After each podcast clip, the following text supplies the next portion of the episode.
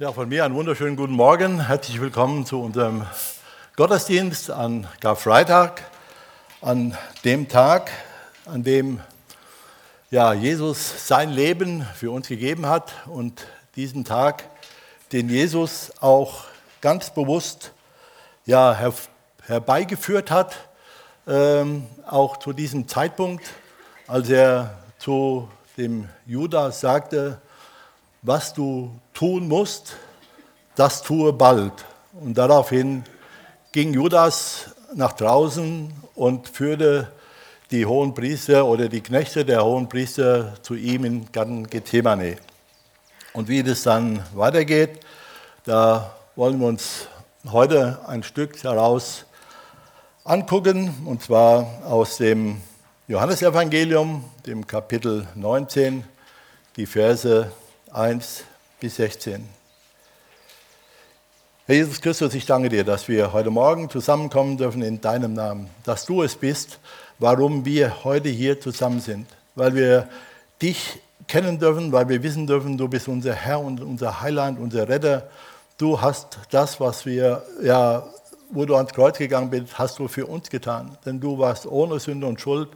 Du hast unsere Sünde und Schuld auf dich genommen und hast sie mitgenommen ins Grab. Dort hast du sie versenkt und sie sind nicht mehr vorhanden. Sie sind weg beim Vater. Er wird uns nicht mehr deswegen anklagen, sondern wir werden durch dich frei sein, Herr. Und dafür danke ich dir von ganzem Herzen und danke dir, dass wir dieses gemeinsam haben, dass wir das heute Morgen auch ja bedenken dürfen und dürfen dich loben und preisen und dir die Ehre geben, Herr. Danke für deine Gegenwart. Danke für dein Reden. Amen.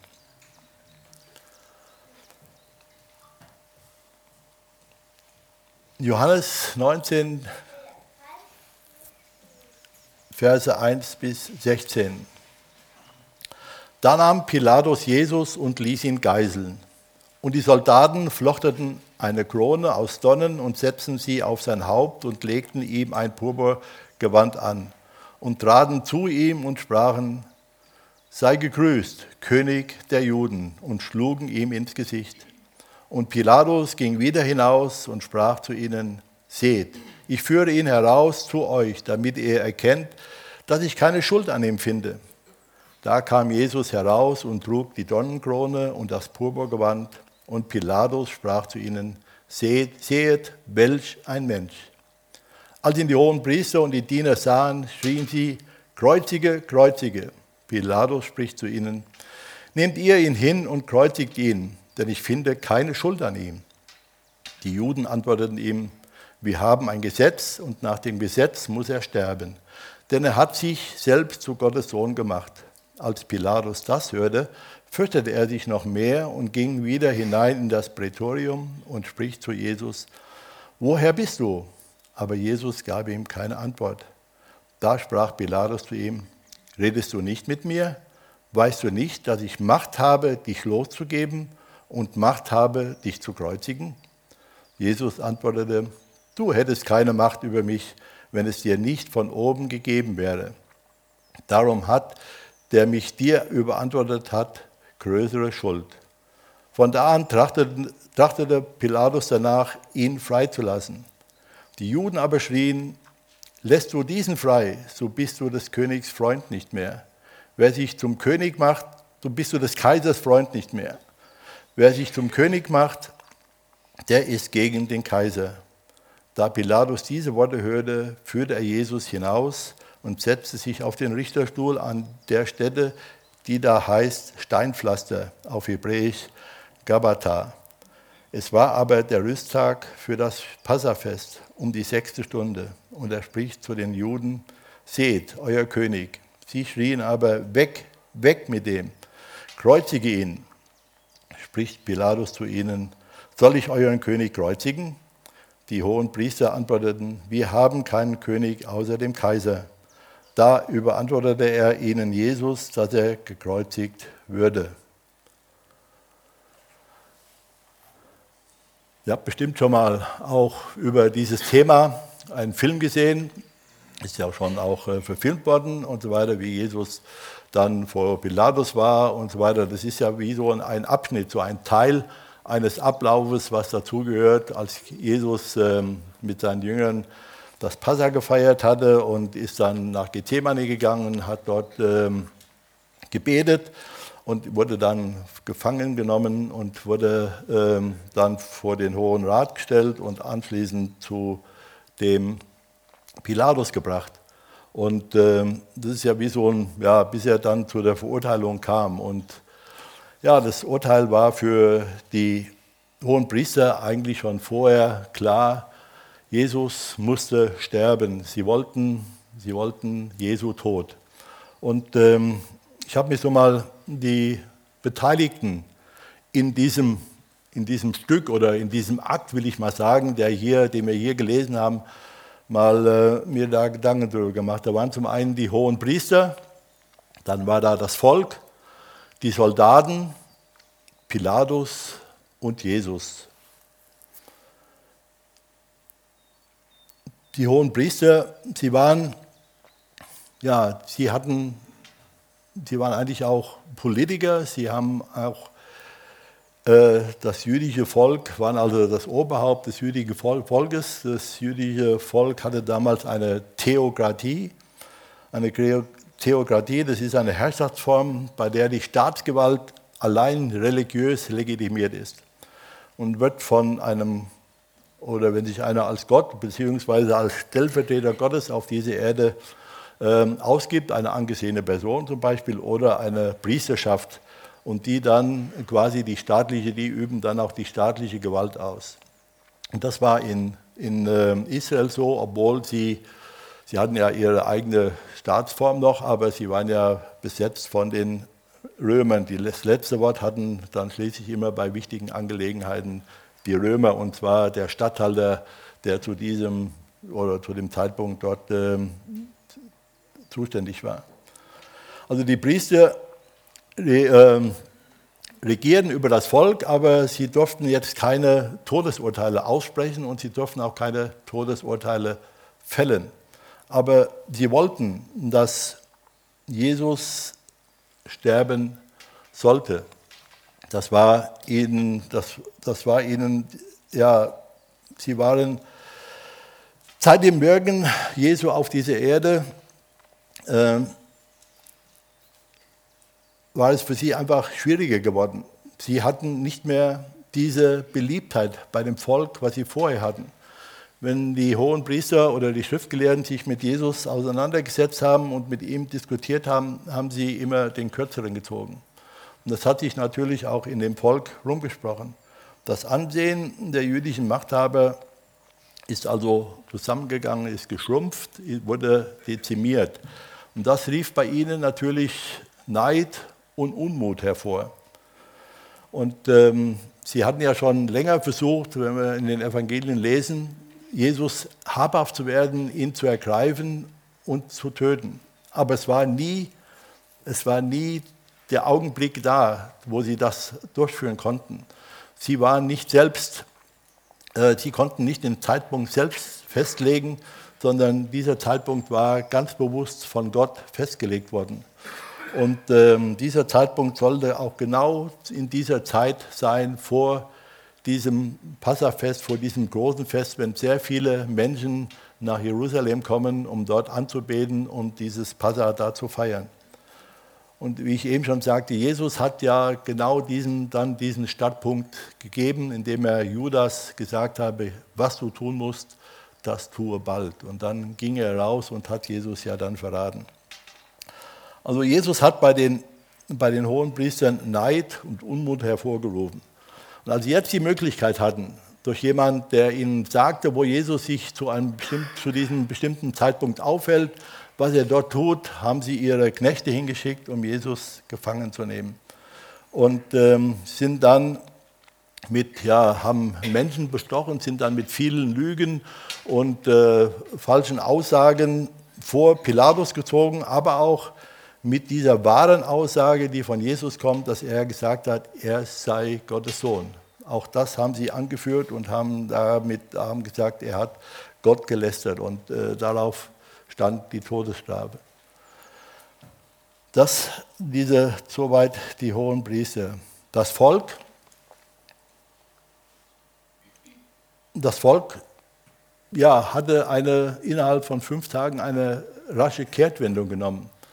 Wenn man bedenkt an dem Palmsonntag, als Jesus nach Jerusalem einzieht, läuft das Volk vor und neben ihm her, huldigt ihm, ruft Hosianna, dem Sohne Davids, und, ähm, ja, und sind angetan von Jesus. Sie denken er, und feiern ihn als König. Sie feiern ihn, weil sie denken, Jesus kommt, um sie zu befreien. Wir lesen in Johannes 12, die Verse 12 und 13, da steht, als am nächsten Morgen die große Menge, die aufs, Fest gekommen war, hörten, dass Jesus nach Jerusalem kommen werde, nahmen sie Palmzweige und gingen hinaus ihm entgegen und schrien, Hosianna, gelobt sei, der da kommt in dem Namen des Herrn, der König von Israel. Das war ihre Hoffnung. Ihre Hoffnung war groß, dass diese jetzt endlich jemand kommt, der Macht und die Gewalt hat. Das haben sie ja durch seine Wunder gesehen, die er getan hat, äh, die Römer aus ihrem Land zu treiben, dass sie wieder ohne diese Besatzungsmacht leben konnten und wieder ihr eigenständiges Volk war. Das hatten sie in Jesus gesehen. Sie hatten gesehen, da kommt jemand, der wird sich die Königsrolle nehmen und wird dann ähm, ja, das Volk äh, und wird sie dann in die Freiheit führen. Das hatte ihnen eine sehr große Hoffnung gemacht. Sie hatten die Zeichen von Jesus gesehen, sie hatten Jesu Wunder gesehen Sie hatten gesehen, in welch einer Macht er aufgetreten ist, welche Macht er hatte und sie hatten die Zeichen Gottes gesehen, die Gott durch Jesus getan hat. Er hat Wasser zu Wein gemacht, er hat Blinde konnten sehen, Lahme, sie konnten wieder gehen, Verzweifelten hat er zum Lachen wiedergebracht, dass sie lachen konnten, Hungrige wurden satt, Trostlose kamen in Staunen. Tote wurden vom Leben auferweckt und Jesus hat Gottes Wort in Vollmacht ausgelegt. Das haben sie alles gewusst, das haben sie alles gesehen, das haben sie erkannt und die haben gedacht, das ist der, unser König, der hat die Macht und er wird uns befreien. So haben sie Jesu Wirken und Jesu Reden interpretiert, so haben sie es äh, gedacht, dass es so kommen würde, dass er die Macht ergreifen würde. Sie hatten ihre ganze Hoffnung auf Jesus gesetzt. Und nun war ihre Enttäuschung riesengroß. Jesus hatte nicht die Macht ergriffen und hatte keine Soldaten rekrutiert. Er hat keine Armee zusammengestellt, sondern was hat Jesus gemacht? Jesus war mit seinen Jüngern zusammen und hat sie unterwiesen. Jesus hat nochmal in eindringlicher Weise mit seinen Jüngern über bestimmte Dinge äh, gesprochen, die wir heute auch in der Bibel oft, oft überschrieben, die Abschiedsrede, Reden von Jesus. Und dann war es auch noch so, dass er sich hat widerstandslos festnehmen lassen. Ohne Widerstand zu leisten, ohne zu kämpfen, ohne, ohne ähm, einen Kampf lässt er sich festnehmen. Und das hat sie natürlich sehr enttäuscht und hat, ja, und hat sie zur Ablehnung von Jesus geführt. Und nun hatten die hohen Priester leichtes Spiel, das Volk wieder auf ihre Seite zu ziehen. Nun wurde nicht mehr gerufen Hosianna, sondern kreuzige ihn. Die Verse 15, 14 und 15. Es war aber der Rüsttag für das Passafest um die sechste Stunde und er spricht, und er spricht zu den Juden, seht euer König. Sie schrien aber, weg, weg mit ihm, mit dem kreuzig ihn. Das war das Volk, eine, innerhalb von fünf Tagen eine absolute Kehrtwende. Die Soldaten, die Soldaten waren es gewohnt, die Befehle ihres Befehlshabers Pilatus auszuführen.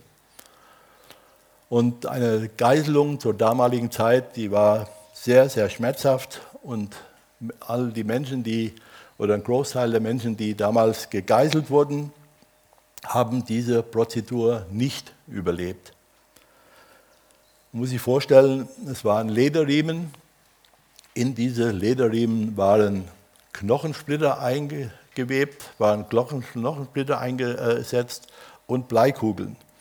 Und dann wurde jemand so um einen Pfosten herumgebunden, Oberkörper war nackt und dann wurde mit diesen Lederriemen auf seinen Rücken eingedroschen. Das war, ich denke, beim ersten Schlag platzt die Haut auf und dann, wenn es ja, mehrere sind und wie viel es genau waren, weiß ich nicht, vielleicht waren es, wie es damals hieß, 40 minus 1, also 39 Schläge, wie es im Alten Testament äh, heißt, äh, dann äh, war das schon sehr grauenhaft und sehr, sehr schmerzvoll.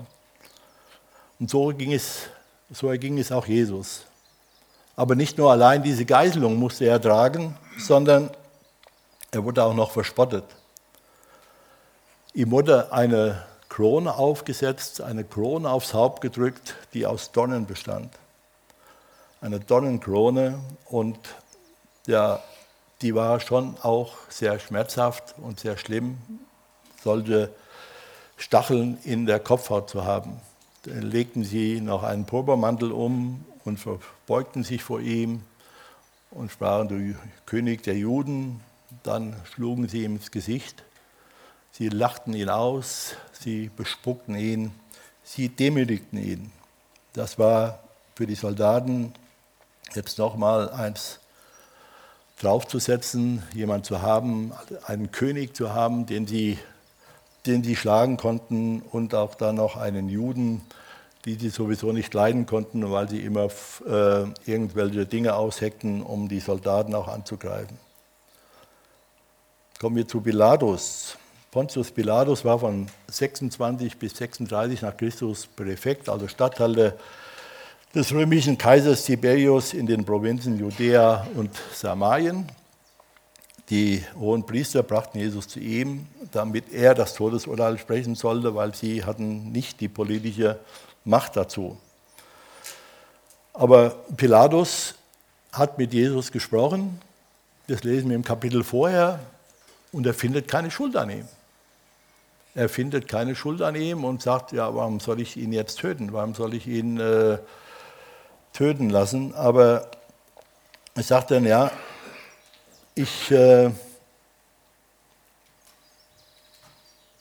ich lasse ihn erstmal geiseln und wenn, er, wenn die Leute ihn dann sehen, dann sind sie vielleicht, äh, ja, sind sie vielleicht anders gegen ihm gegenüber und ihre Mitmenschlichkeit äh, bringt sie dazu, nicht zu sagen, dass er sterben soll, dass sie sagen, ja, diese Geiselung war vielleicht genug, solche Schmerzen auszuhalten, das reicht für das, was sie ihm vorgeworfen haben, aber sie wollten das so nicht haben, sie wollten, dass er stirbt.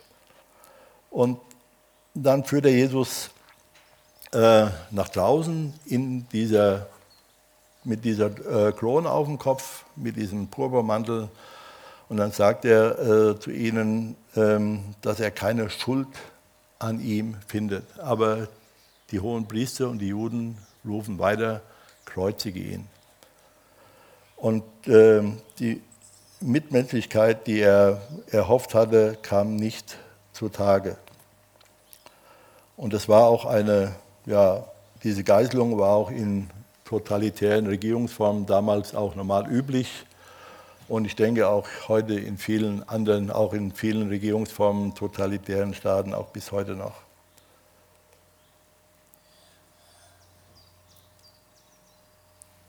Pilatus sagt dann noch, als Jesus die Volksmenge, also Jesus vor die Volksmenge äh, Seht, sagt er, seht, ich führe ihn heraus zu euch, damit ihr erkennt, dass ich keine Schuld an ihm finde. Und sagt er noch dazu dieses bekannte Wort, seht, welch ein Mensch. Pilatus war ja in gewisser Weise von Jesus, von seinem Auftreten, von seinem Wirken, von seinem Verhalten ergriffen. Er hat erkannt, hier ist ein besonderer Mensch. Und dieser Mensch ist unschuldig. Und, ähm, aber der blinde Hass und der Neid der hohen Priester und die Enttäuschung des Volkes, die waren halt sehr groß und sie haben keine Ruhe gegeben. Sie haben immer wieder ihn unter Druck gesetzt. Sie haben ihn so lange unter Druck gesetzt, bis er schließlich einknickte und sich sagte, warum soll ich wegen diesem Mann mein Ansehen und meine Position verlieren? Ihm war klar, die hohen Priester würden ohne zu zögern dem Kaiser Tiberius mitteilen, dass er einen Menschen losgelassen hat, freigegeben hat, der gesagt hat, er wäre der König der Juden. Die Juden haben ja immer wieder Aufstände gegen die Römer äh, gemacht, um sie aus dem Land zu haben. Und wenn dann jemand sich hingestellt hat und hat gegen die Römer äh, oder hat gesagt, ich bin euer Anführer, wir werfen die Juden raus oder ich bin euer König, dann hatte der Kaiser Tiberius kein Erbarmen. Er war sowieso ein erbarmungs unbarmherziger Kaiser. Er, war, er hatte kein Erbarmen mit Menschen, er hat sehr viele Menschen hinrichten lassen und ähm, das wusste der Pilatus. Wenn er Jesus freilässt, nachdem sie ihm gesagt haben, dann bist du nicht mehr das, der Freund des Kaisers, und das war ein Ehrentitel, Freund des Kaisers, war ein Ehrentitel zur damaligen Zeit, wenn er diesen Titel verliert, dann hat er auch verspielt. Dann verliert er alles, was er hat, sogar sein Leben. Und das wusste er und deswegen hat er, ja, ist er dann eingeknickt. Der Pilatus, er war ein Heide aus Rom, er ahnte, hier geschieht Unrecht. Ihm war klar, dass es aus Neid, dass die Juden das aus Neid taten, die hohen Priester. Das lesen wir in Markus 15, Vers 10. Das, äh, da steht, und er wusste, dass sie, dass sie ihn aus Neid verklagten. Und er findet einfach keine Schuld an ihm. Und er will vermitteln, aber er wird erpresst. Er wird erpresst, bis er sich dann ja all diesen Dingen beugt und äh, letztendlich dann zu dieser Tat schreitet, dass er sagt, geht auf den Richtplatz, da wo der Richterstuhl stand, auf einen besonderen Platz und dort das Urteil spricht, dass Jesus gekreuzigt werden sollte. Pilatus hatte versucht, Jesus ja nicht zu töten, dass kein Todesurteil gesprochen wird. Aber er verliert. Und er verliert und er verliert auch in diesem Moment seine Macht, weil er gesagt hat, ich habe Macht, sagt er zu Jesus, dich freizulassen oder zu kreuzigen. Aber seine Macht ist auf einmal weg. Er hat keine Macht mehr, weil er sich selbst einschränkt. Und ähm, wir haben hier diese, bis dahin diese Akteure gesehen, kommen nachher noch zu Jesus, diese Akteure gesehen und ihre Handlung. Alle hatten ganz unterschiedliche Begegnungen mit Jesus. Sie waren unterschiedlich, sie waren, ihre Einstellung zu Jesus war auch ganz verschieden. Es war nicht alle gleich. Die hohen Priester waren eifersüchtig und neidisch. Das Volk war enttäuscht und mutlos. Die Soldaten waren gleichgültig und schadenfroh. Pilatus wollte Jesus retten. Als es aber um seine eigene Existenz ging, da ist er eingeknickt und hat Jesus verurteilt. Jesus war jetzt ganz alleine. Er war alleine, er hatte keinen Fürsprecher mehr. Er war verlassen. Alle hatten sich von ihm abgewandt. Und wir können so diese Geschichte lesen und können sagen, oh, war das schlimm? War denn da keiner, der, sich, der zu Jesus gehalten hat? Ist denn da niemand, der sich zu ihm gestellt hat? Oder können darüber lesen, können sagen, ja, das war ja so und es musste ja alles so kommen und nehmen es so hin. Aber die Frage ist ja, wenn ich sowas lese, das Wort Gottes soll ja zu mir reden. Und auch wenn ich mir darüber Gedanken mache und über, auch über diese Beteiligten hier meine Gedanken gemacht habe, dann frage ich mich und dann frage ich dich, wie stehst du zu Jesus? Wie stehst, wie stehst du heute zu Jesus im Alltag? Bekennst du Jesus im Alltag, in der Schule, auf deinem Arbeitsplatz, zu Hause, im Dorf, in der Stadt, im Freundeskreis, wo es auch sein mag? Bist du, hast du diese Freimut, dich zu Jesus zu stellen, obwohl du vielleicht weißt, ja, dann wird über mich gespottet oder ich werde als äh, Träumer abgetan oder wie auch immer. Und ähm, Sind wir bereit, Gelegenheiten zu nutzen, um von Jesus zu sagen? Ich habe heute Morgen, bin am Morgen ziemlich früh aufgestanden und dann habe ich heute Morgen mir die Predigt vom Anne von vorigen Sonntag angehört und äh, ich fand das schön und gut und prima, als er in der Bank war und da gesagt hat, als die Frau zu ihm sagte, ja, das Wichtigste ist gesund sein. Und einer gesagt hat, nein, das Wichtige ist gerettet zu sein und dann darüber zu reden.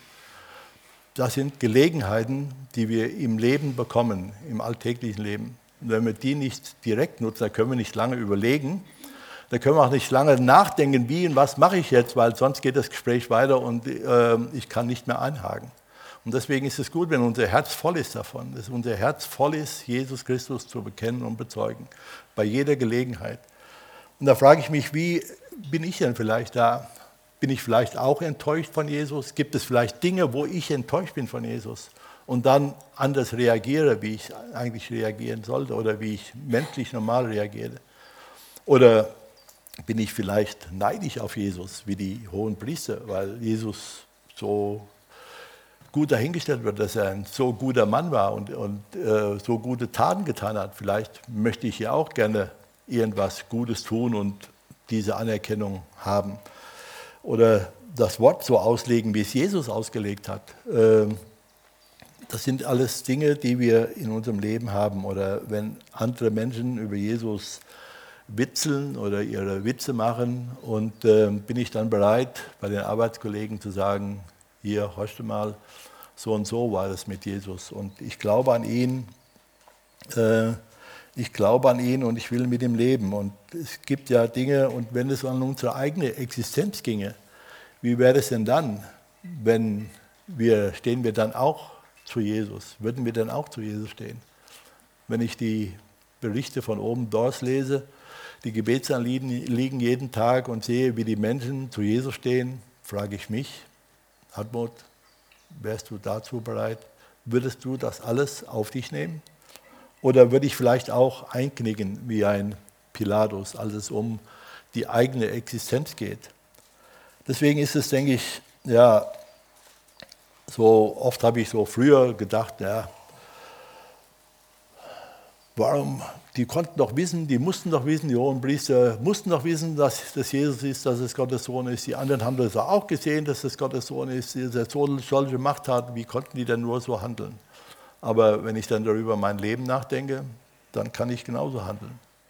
Und das ist nur Gnade Gottes, Gnade von Herrn Jesus, dass er mir das vergibt und dass ich ja bei ihm sein darf und bei ihm bleiben darf. Und deswegen ist es gut, wenn wir solche Dinge lesen und uns darüber Gedanken machen, wie ich sehe das mit mir aus, das auf uns zu beziehen, das Wort Gottes auf uns zu beziehen, dass wir erkennen, wie wir auch sind und wie wir sein können.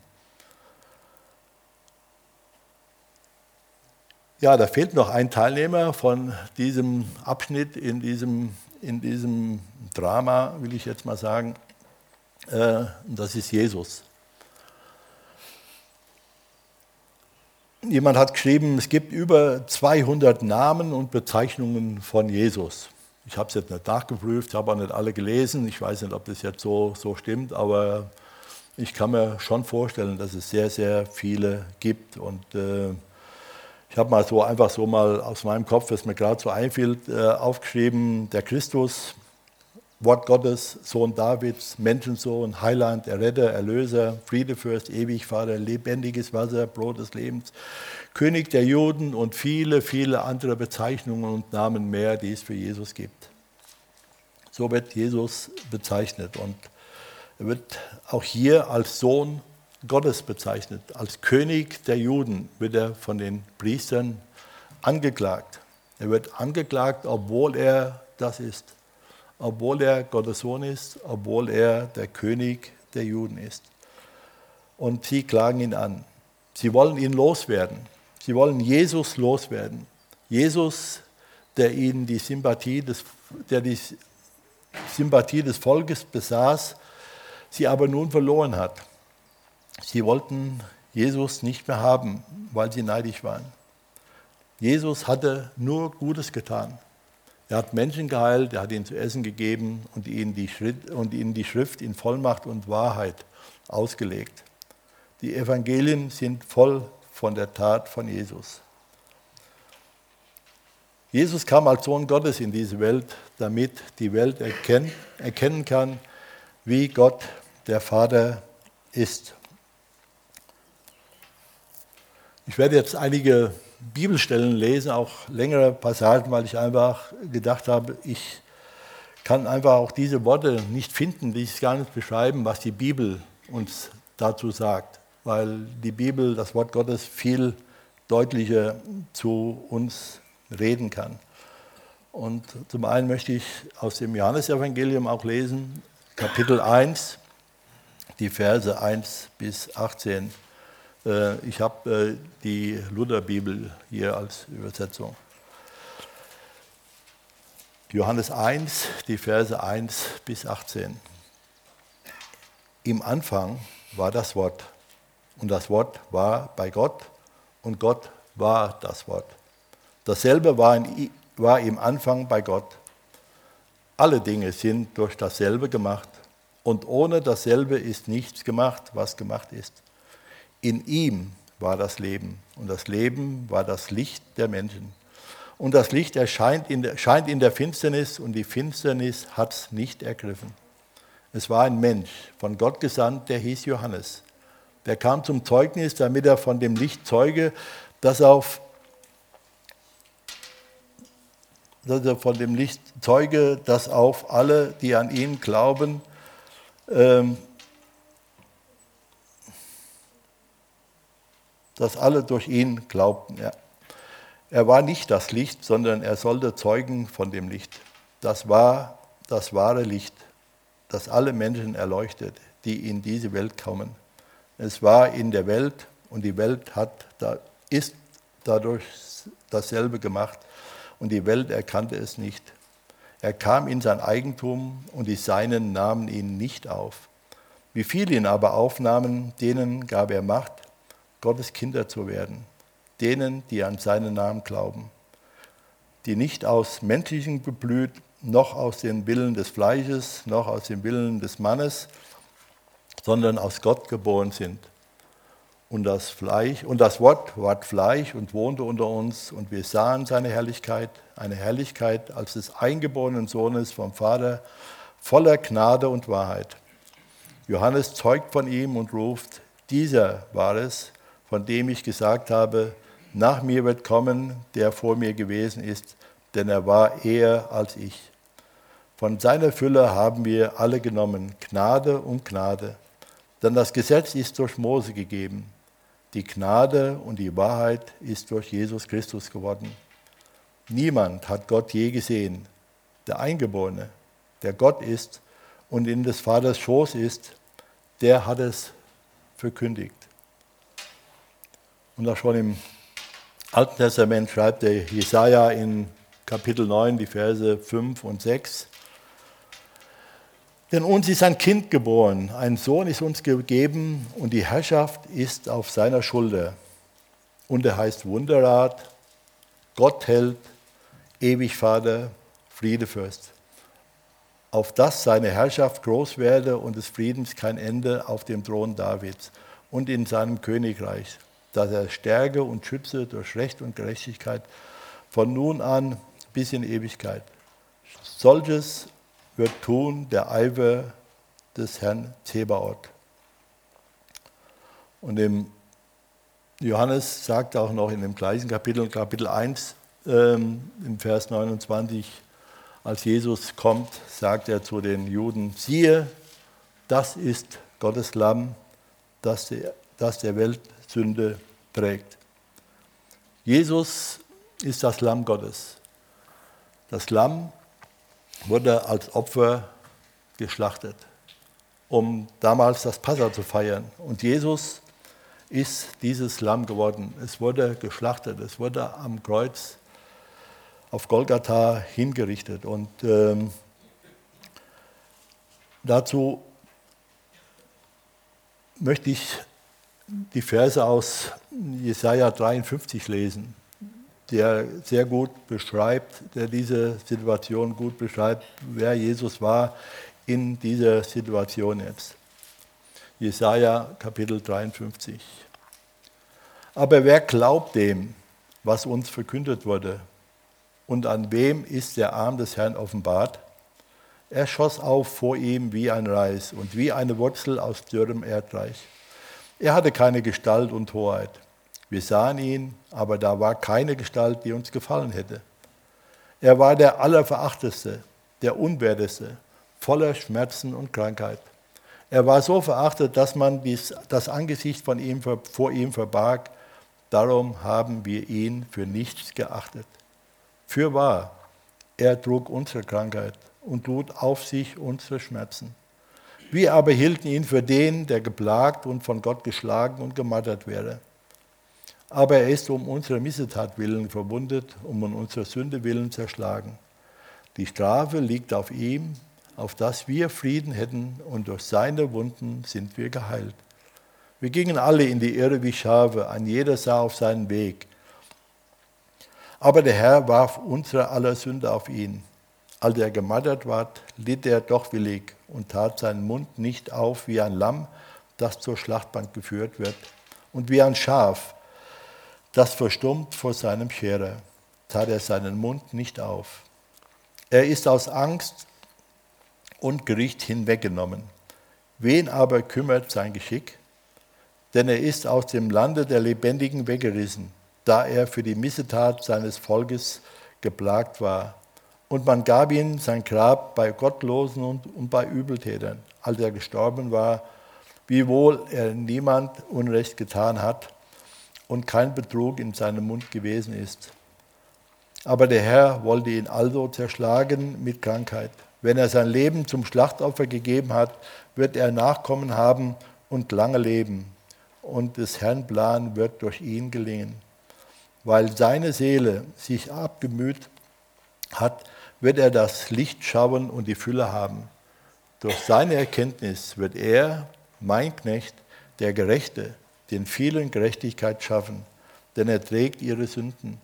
Darum will ich ihm die vielen zur Beute geben, und er soll die Starken zum Rauber haben, dafür, dass er sein Leben in den Tod gegeben hat und den Übeltätern gleichgerechnet ist, und er die Sünde der vielen getragen hat, für die Übeltäter und für die Übeltäter gebetet.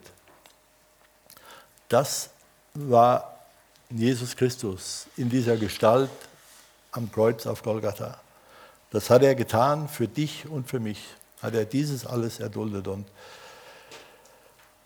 ja, es ist so, ich bin so dankbar dafür, dass Jesus, dass ich das annehmen darf, dass mir Menschen davon erzählt haben, dass wir Menschen das mitgeteilt haben, dass, wir, dass sie mir erzählt haben von Jesus, dass ich in der Bibel lesen darf, dass ich sein Wort habe und danach forschen darf, was Jesus, wer Jesus war er der Sohn Gottes.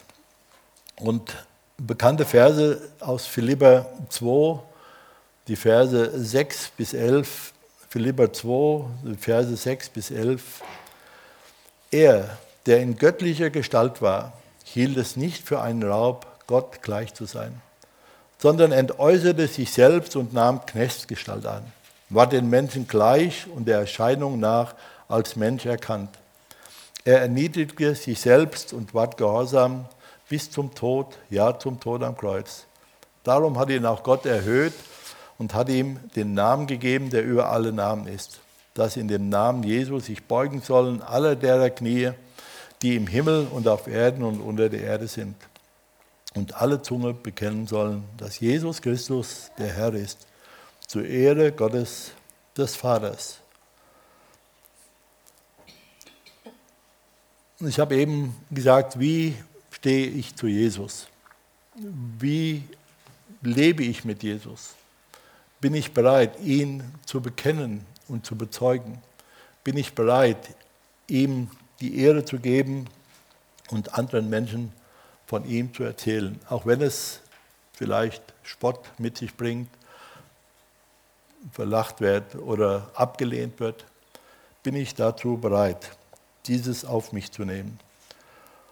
Und ich habe mir, also immer, aber mir ist es dann auch nochmal so deutlich geworden, ich habe mir dann darüber auch so meine Gedanken gemacht und habe gesagt, nein, ich will das nicht und äh, ich will einfach mit Gott leben. Ich will mit Jesus leben. Ich will ihn verherrlichen. Und äh, ich habe dann ein Lied oder ein Gebet gefunden, das mir schon, das ich schon lange kenne, aber das mir auch so in den Sinn gekommen ist, sogar Freitag, auch schon vorher, bevor ich wusste, dass ich, äh, dass ich heute hier stehen werde, äh, habe ich gedacht, das will ich eigentlich, das will ich eigentlich tun. Das soll eigentlich mein Lebensinhalt sein.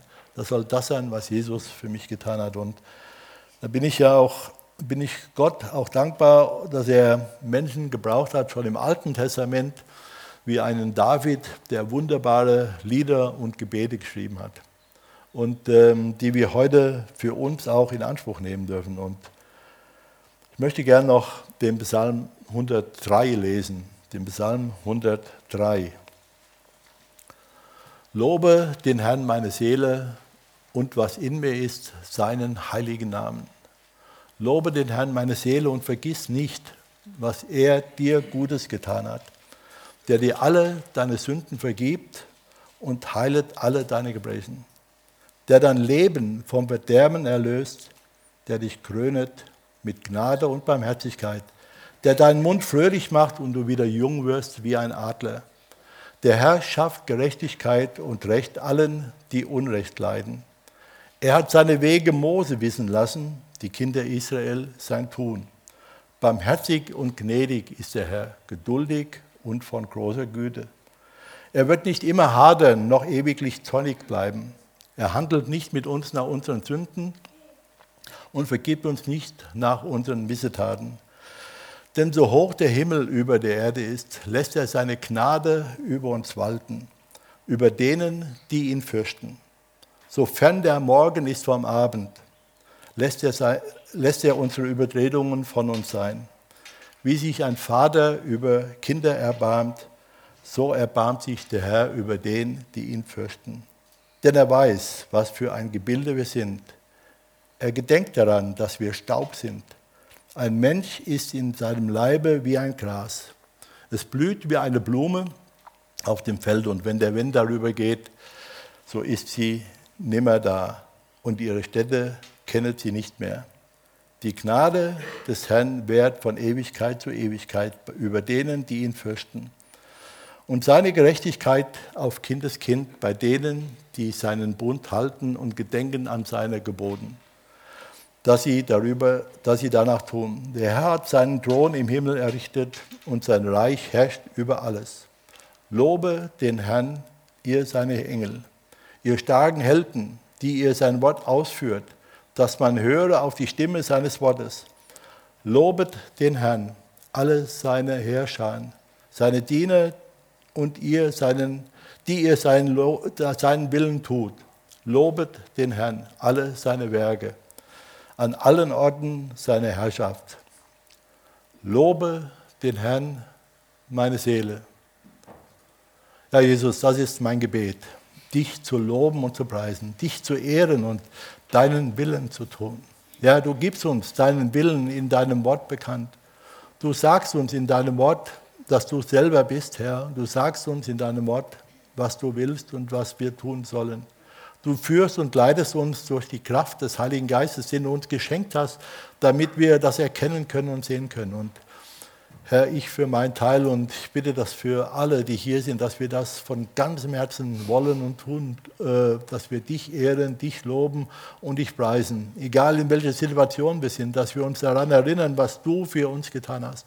Du bist ein wunderbarer Herr, ein wunderbarer Gott und ich danke dir von ganzem Herzen, dass wir heute daran in besonderer Weise denken dürfen, dass du für mich, dass du für uns ans Kreuz gegangen bist und dass wir alle unsere Sünde und Schuld bei dir abladen dürfen.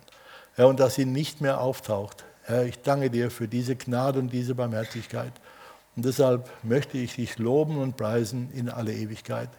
Danke, dass du da bist. Danke für deine Liebe. Amen.